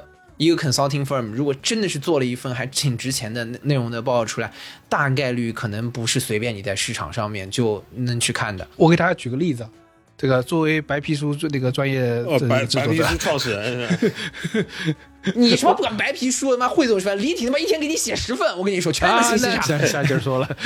Don't be crazy。我给大家举例子啊，比如说正常你们你们看到市面上的白皮书，如果这份白皮书是比如《经济学人》或者是福布斯这个顶级杂志出来的，基本上这这个信息的收集和分析的过程就是一个有门槛的过程，嗯，而这个分析你要实现，他们的起步价大概就在一百万人民币往上。对啊，所以说你你千万别指望你能一九九你能买到这个东西，是不合理的。那怎么可能会让你在百度文库上面搜到一张页纸呢？不可能，这是不合理的。当然，这个白皮书可能会公开啊，你可以免费获得。当然，那问题就是因为我花了一百万，我希望你来看一下我们这个品牌很厉很厉害，对不对？嗯这是是这是一回事。但是本质上，如果你要制作出这个内容是别人没有的，然后你能获得的，哎，那你也得花一百万炒上。但是我觉得重点当中还有一个点就在于，就是有一些东西其实你可以是是能查能查到的，就是在这个里面，大家还是要对哎，对我，我刚才在听包江浩说的这个过程中啊，我觉得他这个分级是很合理的。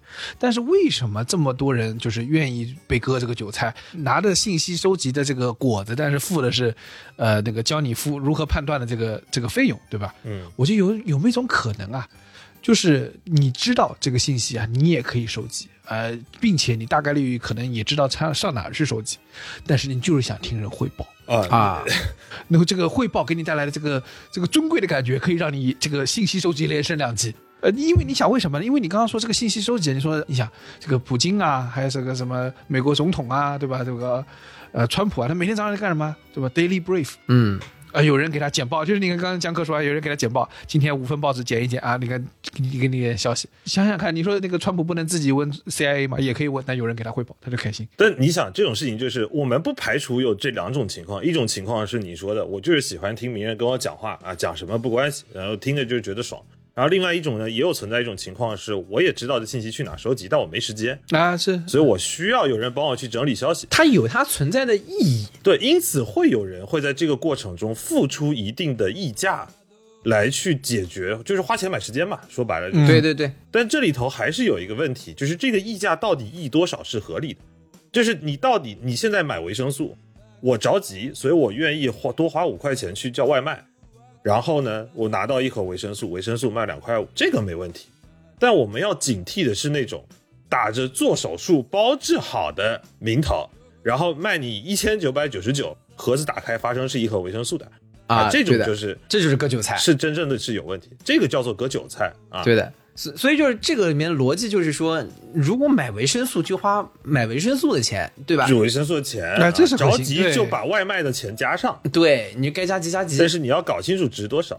我之前其实有一个小技巧，很简单，就是有时候啊，如果你买了一些简单的课，它课不都是有试听课嘛，或者是有些试听提纲啥的。然后我之前会试过一件事情，就是你把那个提纲里头的几段话随机抽几段话，复制到谷歌里搜一下，如果能让我公开搜到原文的，这课我大概率就不买了。啊，它大概率就是一个信息收集的过程我。给你讲个特征啊，就是我以前买过一个课，讲的是什么呢？好像是讲华夏民族的起源，嗯就是呃，应那课应该是复旦大学做人类分子研究这这一系列的这个课程的专门的教授。然后呢，我也是跟江科说的一样，去听了一下他的试听课。我听完试听课，哇，好带劲儿！嗯，就大概从基因知道这个咱中国人都怎么来的了啊，非常厉害。但不知道为什么，我自从买了课之后啊，就是后面两节课不都得买了吗？买了课之后，哎，教授的气儿就下去了。买家秀和卖家秀，就不是开始那个那试听课也是那教授讲的，后面那几节课，哎，累了累了，讲累了。同一天录的，有对对对，点过了。同一天录的可能 累了。前面讲的非常这个气宇轩昂，非常带劲儿，这后面那课听起来哎怎么回事？教授你没吃所以饭。朋友们，播客只能周更啊，多了不行，真顶不住啊。真的，教授后面没力气了，就就真的跟听课一样，真真的跟在大学里面听课，就是那感觉就是听了特别适合睡觉。啊，所以是，有有一段时间我坐那个跨国的航班，我就会下那个就是下这个课听，为啥呢？就是 真的好睡对吧？梦回课堂。如果有人愿意把郭德纲剪成一百个小时连续播放的，我愿意花十块钱为了买一个好觉，啊，是一样的道理。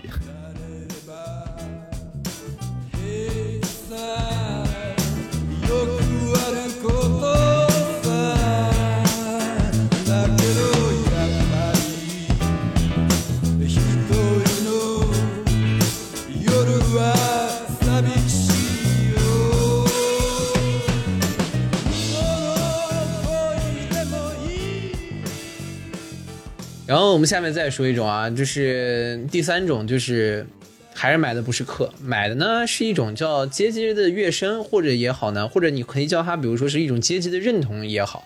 最明显的一个状态呢，就是到了这个状态，或者是你觉得你到了这个状态，你和你周围的人再去沟通、再去聊的时候，咱没听过这个课啊，这是不好意思。啊就是你刚才说的，跟全球基因打通了脑机接口。哎，对的，哎对对对，那这我觉得这年头啊，现在可能国内打开脑机接口最方便的应该是跟刘润打开这个接口。嗯，刘润今年的这个年度演讲引发了个争议啊，这个刘润是谁呢？刘润是之前他好像是个非常知名的商业咨询师，哎，这个就很很有趣，大家记住啊，就网上有非常非常多能讲的这个老师们，他们都叫商业咨询师。你说他是做过咨询嘛，也好像不知道，呃，是做过投资嘛，也不知道，反正不确定。但是他们统一可以被称之为知名商业咨询师。然后刘润之前是最早出名就是在得道上，我跟你说，到商业咨询师啊，这个里面基本上还在就是类似人类语言可以理解的范畴。如果它变成叫什么成功励志师啊，就是基本已经超越了我们就是人类的基本认知语言。那是这个这个神学神学神学范畴。对，但是刘润之前他成名就是在得道上成的，他在得道上有四门课，分别是什么？呃，五分钟商学院，你听听看，五分钟就商学院基础课，五分钟商学院实战课，这我已经闻到了一点壮阳的味道了。对，那个基础课卖一百九十九啊，那个实战课卖二百四十九，到大概可能我记得好像他卖了没没两三年啊，他基本上就二十一万人和三十三二十一万人买了基础课，三十三万人买了实战课。你这么一算啊，非常简单，就是后面那个他的那个得到的母公司呃思维招股在试图上市的时候，那个招股书其实能看到，得到在得到上面刘润的课程的交易金额分别达到了一千四百零四万、一千三百二十三万、一千零六十七万，总计四千八百三十九万。嗯，他跟薛兆丰是得到前二的老师，牛逼吧？然后哎，这转头一发现，为什么我要让那个这个罗振宇做二道贩子？不如我自己出来卖。然后他就开始自己开始卖课了，对，所以后来就是再到后面就是反正罗振宇能做了，咱也能做，就开始做年度演讲。那今年年年度演讲的时候，就是他提到了一个品牌叫做折扣妈妈，然后呢洋洋洒洒做了一通分析，就是跟那个阿泰斯特在他的那个视频里面做的一样。可问题是阿泰斯特做的还挺严谨的，但这折扣妈妈在那个刘润这个分析下发现不对呀、你这是照算错了。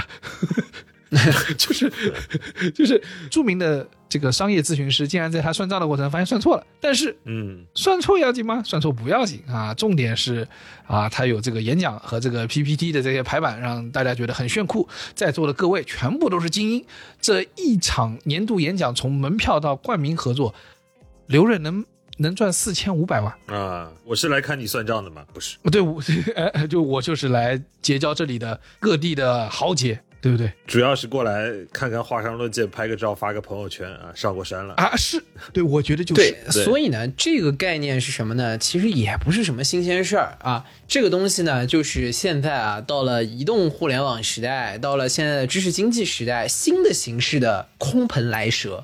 啊，对吧？这个空盆来蛇是什么？就是要知道，就之前啊，就是我国有一个非常有名的气功大师叫王林啊，呃，这个王林呢，你说他是气功大师也好，我反正觉得就是他也是个这个江湖术士啊，我们大胆的推测，他大概率是没什么气。啊，他大概应该是没什么气。反正当时这个这个事情已经过去几十年了嘛，大家当然都知道，王林其实主要走的路线就是说，他就认识什么什么领导啊，然后由于那个时候搞气功热，传着传着，好像后面就会成真了。然后你不去亡灵大师那边去这个上个课啊，看拜个码头，看亡灵大师给你表演个空盆来蛇啊，你这查克拉就不纯，不纯啊，你这不是我们对吧？同道中人。那同道中人对吧？那这个怎么怎么行呢？就是不配啊！哎，我跟你说，我之前看过王林的视频，我其实有一个困惑，就是我觉得在现场，我肯定不会跟你说，哎呀，我这个大师，我想把你个盆子打开，看里面原来有没有蛇啊什么这个问题。我就我说，大师，你除了变蛇，还能变点别的吗？你变只乌龟可不可以？我就是我想知道，你为什么非得变蛇？我我挺怕蛇的，你能不能不要给我变蛇啊你？这就跟在在现场问他说那个账算错了一样，这事儿不重要。对，这这事事儿不重要，啊，对我真去看蛇了。你就不懂了，对吧？对你问这，你心就不纯了，你来这目的就不纯了。是的，你要思考的是怎么一起来再弄个盆啊，你那儿变乌龟，然后赚他两分钱。啊，对，所以你看，这刘润他就厉害。你看王林他卖的只是空盆来蛇啊，刘润这边还能做到两头两头赚钱。你想他的演讲嘛，不光是门票收入，肯定还有赞助收入、有品牌收入。哎，赞助很多啊，对啊，是啥意思呢？就是他的空盆来蛇，这个蛇啊钻出来的时候身上是贴着广告的。最最后空盆来蛇爬出来一蛇，蛇身上你写了一条百亿补贴拼多多 你就说服不服吧，反正那蛇叼着叼着百亿补贴就出来了。我跟你说，你扫他那个码，马上还能换券，券还能裂变，裂变完了还能砍一刀。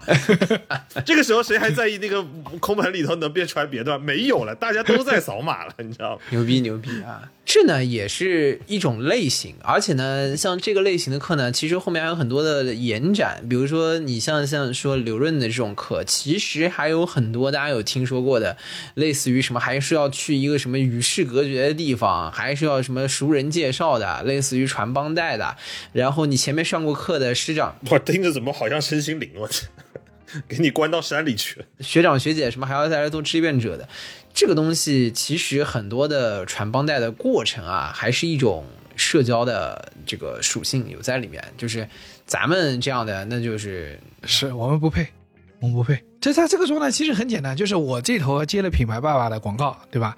然后把这个广告讲给你听，你想听广告吗？你还不配。哎，不配，不配。你不根本不是我们的目标人群，对吧？你在微信里面，你刷到那个宾利广告吗？刷到阿斯顿马丁吗？你不配，是吧？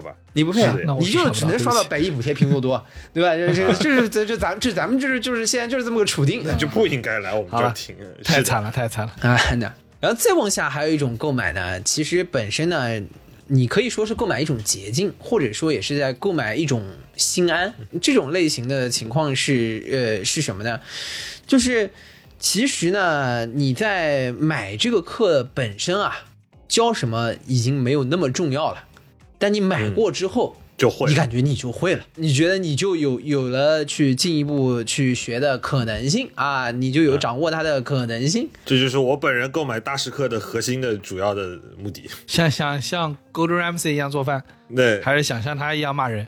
其实 Gordon Ramsay 有没有可能卖那个骂人课，可能更赚钱？我买 Samuel Jackson 的课就是为了学那一句 motherfucker 的。就是众所周知，在我们定二四年年度 OKR 的时候，有一位我们的听众大胆给我提出了，就是我们需要在二零二四年集体推出。对吧？请我去本人哈、去竞选美国总统，美国总统啊啊这样的一个宏伟目标，我决定就先从花十亿美元购买。呃，克林顿与布什总统的这个 大师课开始 大师课开始啊，对，先学习一个，对吧？他们都是怎么做的啊？而且你买完了就觉得你这个 OKR 达成度已经到百分之九十九了，啊，对的，非常逼近。而且我跟你说，你信不信？包浆号要学完了，他还能出来给你讲一遍，啊，又可以回头再卖你，对吧？我没当上总统不要紧，但我试过啊，我去竞选过啊，我动过这个念头，你动过吗？你没动过。对，你看，就有个非常真实的状态，就是网上啊之前几年有非常多的人在售卖，就是在卖健身课。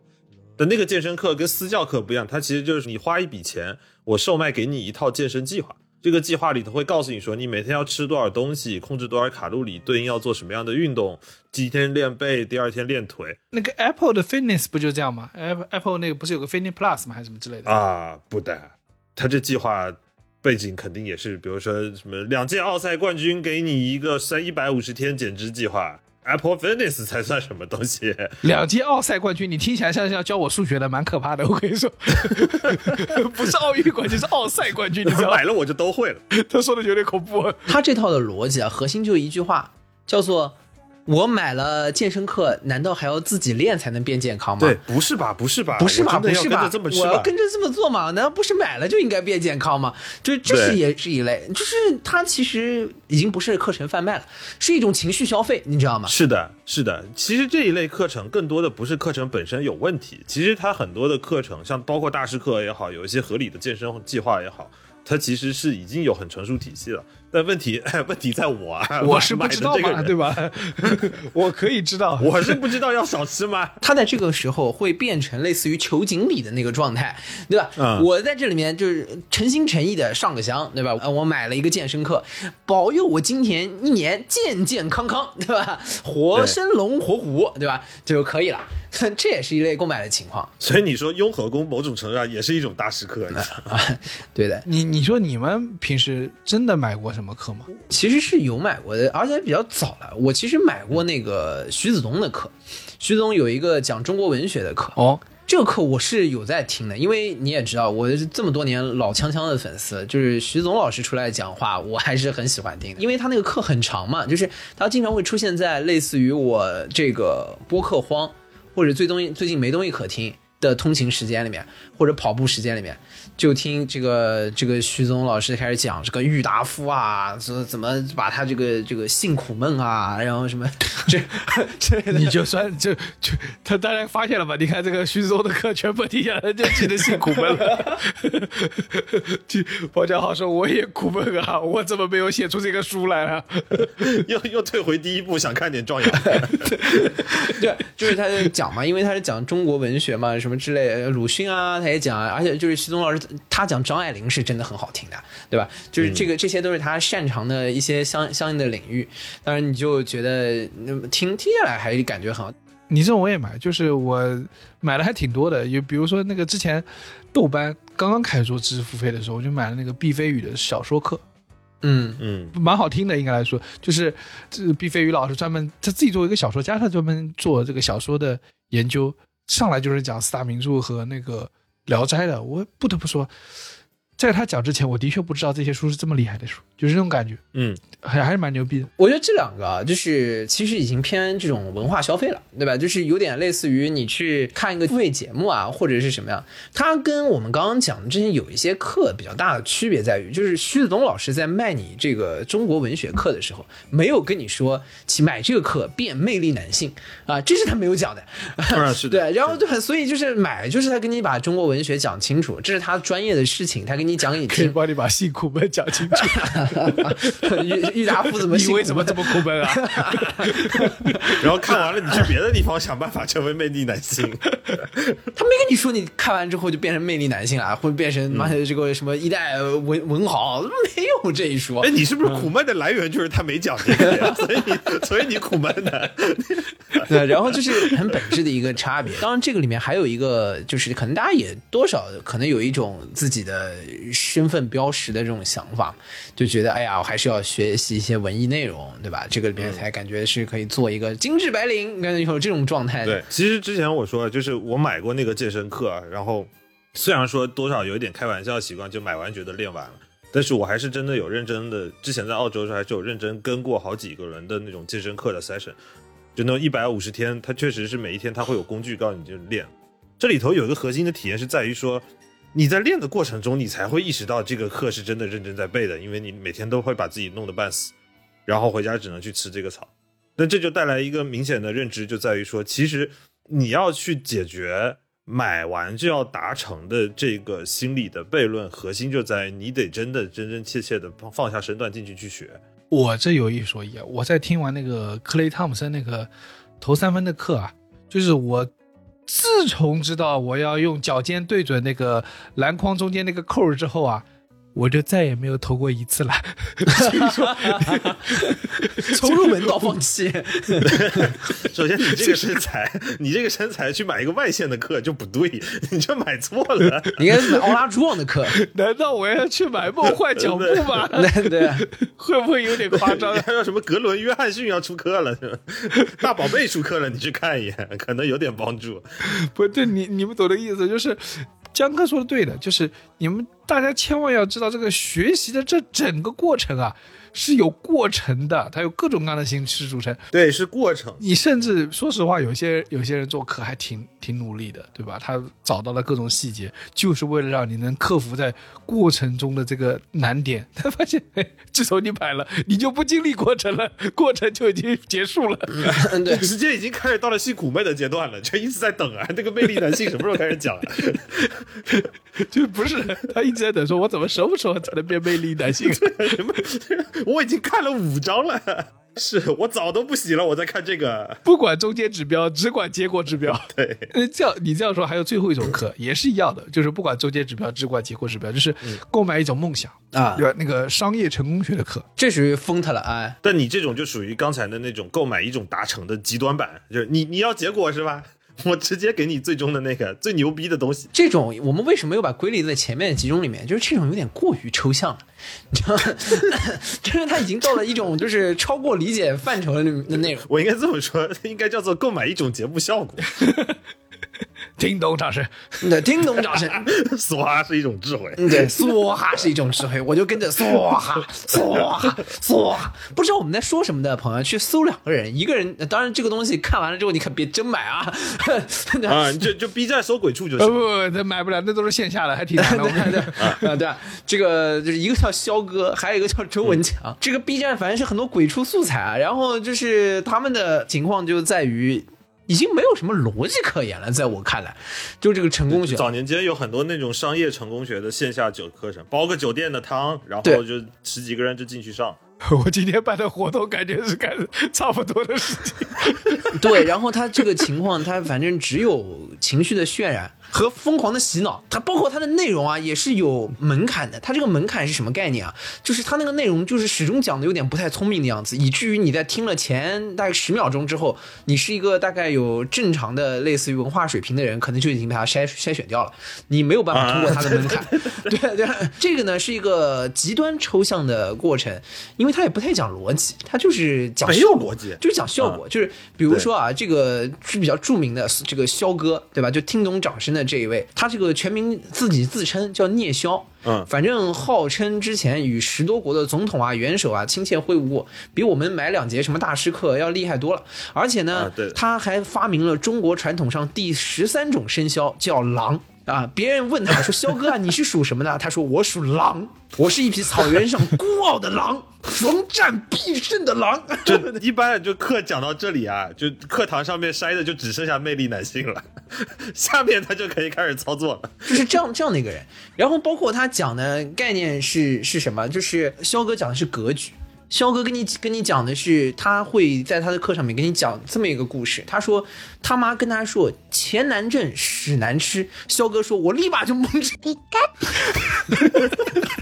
真的，我没有没有骗你。他妈说，咱妈跟我说有句话叫钱难挣，屎难吃啊。我说我完全有心理准备，立马到厕所。ピカチュウ。 然后，然后他说他妈还特别激动，跟他说：“我儿子已经把最难的一关过去了，后面挣钱就不难了。”听懂掌声。我我记得很清楚的是，他说我在二零一一年之前还不会演讲，我之所以像现在这么成功，很大的原因就是敢花钱。你想成大事就要敢花钱，不仅要敢花钱，还要敢花冤枉钱。听懂掌声。然后他说，他说背叛我的员工，我送他一百万；忠诚我的员工，未来就是几个亿。听懂掌声。啊，对，对，几个亿，几个亿啊，我随便送。我都不知道为什么，怎么了？背叛我的人送他几个亿，大家想什么？跟着我的人那得拿多少钱？听懂掌声。对吧？你们两个不会是在助教吧？怎么 如数家珍？对，然后我这个看了一下啊，就是肖哥有一个课程列表，呃，肖哥这个课程列表，来我来这个随便找两节给你们讲讲。肖哥的课程包括叫《中国力量》《幸福中国》《伟大复兴》《宇宙之光》《卷土重来》，呃，有一个最便宜的课。有个最便宜的课，只要一千两百块钱，你就可以一买到。这个课叫《降服大师笔记精华》，他他已经不满足于做大师课了。对，在你想跟大师齐平的时候，他已经想着怎么用精灵球把它吸进去了。啊，还有一个课，你这名字这课名字很屌，就只要两个字叫绝学。最后一关了，对对绝绝学，他的课名字都非常猛的。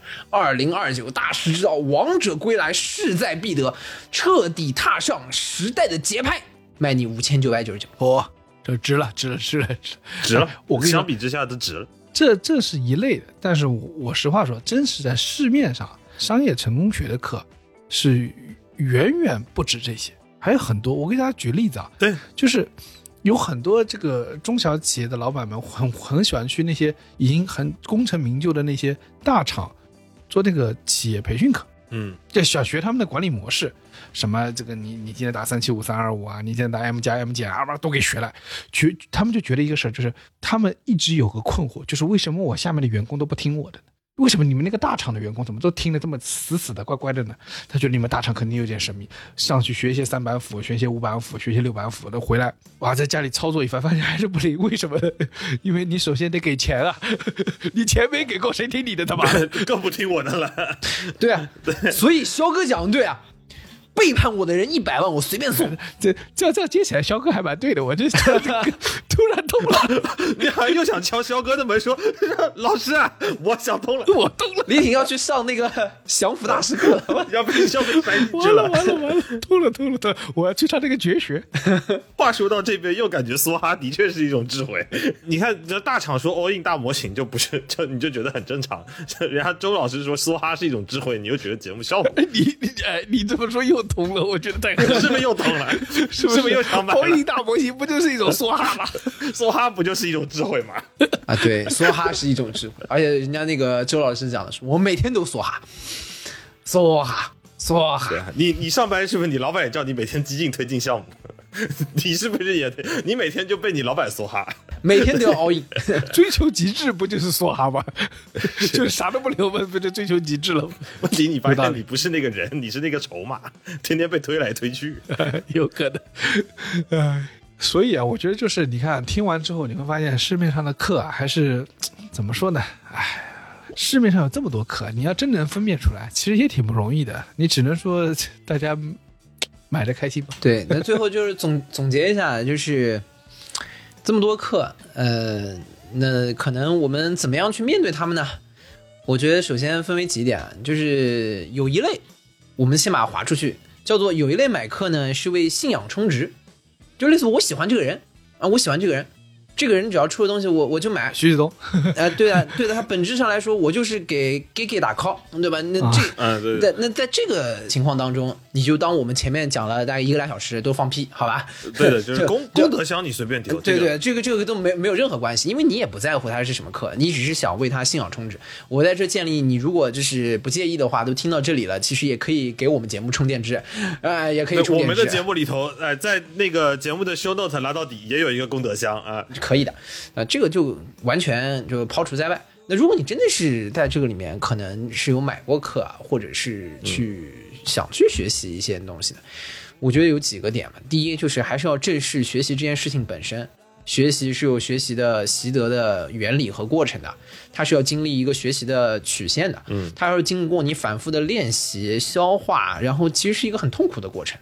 所以你想清楚，你要去买课，你要去学新的东西，做好痛苦的准备。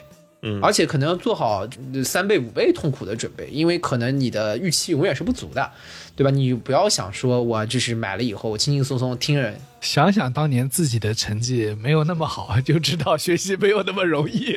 对，想你上课睡的那些觉，对吧？就是也知道了，就是这事儿没那么容易，就是这是第一点。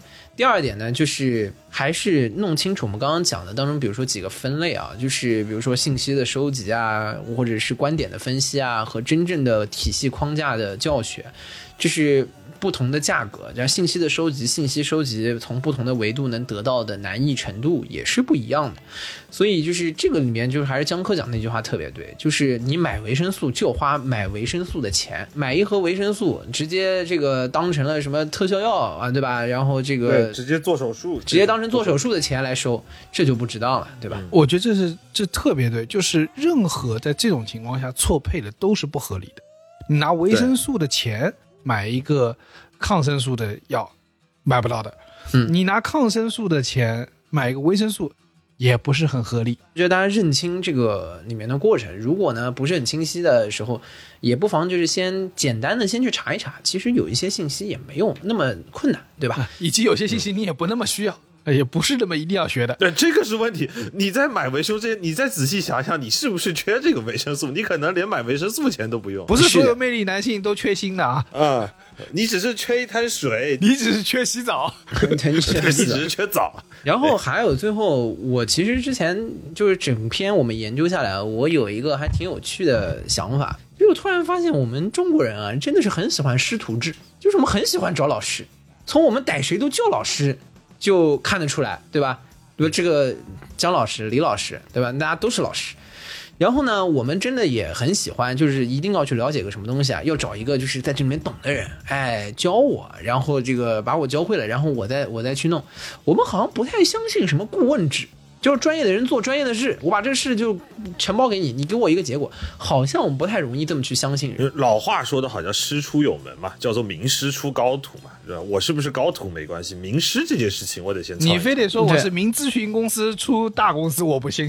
但名师出高徒，我觉得比较相信。对对以后我江湖行走，我自己名字你不认识，我报师傅名字还是得说点话的，对吧？这个华山论剑不接散客啊，我自己上去我看不了节目了。啊、对对对，是的，呃，这个还是要报团体赛，然后这个可能跟 比如说大家对于什么我的师承啊、出身啊，还有就是相互之间的委托和信任关系，可能也有一定相应关联。你这说的很妙啊，就是在那个他那个年度演讲的时候，互相说我是刘润的门徒，然后对面说我师承罗振宇，嚯、呃实际实际。爆出五名，吓如一跳啊！吾乃上将军邢道荣。你看报自己名字就气势就下去了。确实是，但是就是这个师承出身啊，然后包括信任关系啊，我乃说哈王门后周文强，听起来他妈太牛逼了。我小本上将，我我是觉得其实这个这个观念还挺有意思的。这个其实要展展开讲，可能内容更多，就是可以挖个坑啊。以后有空有空的时候，可以到时候再来再来讨论讨论。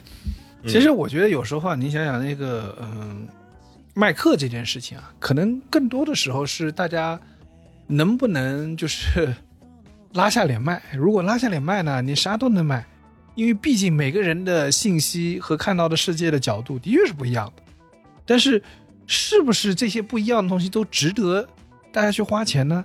以及是不是都值得大家去把它占用到你的内存，占用你的时间呢？嗯，我觉得在这是要打个问号的。所以在结尾的地方呢，祝大家真的学到知识，明辨真假，早日摆脱韭菜的身份。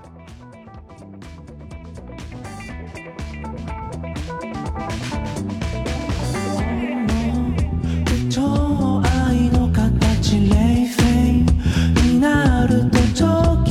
all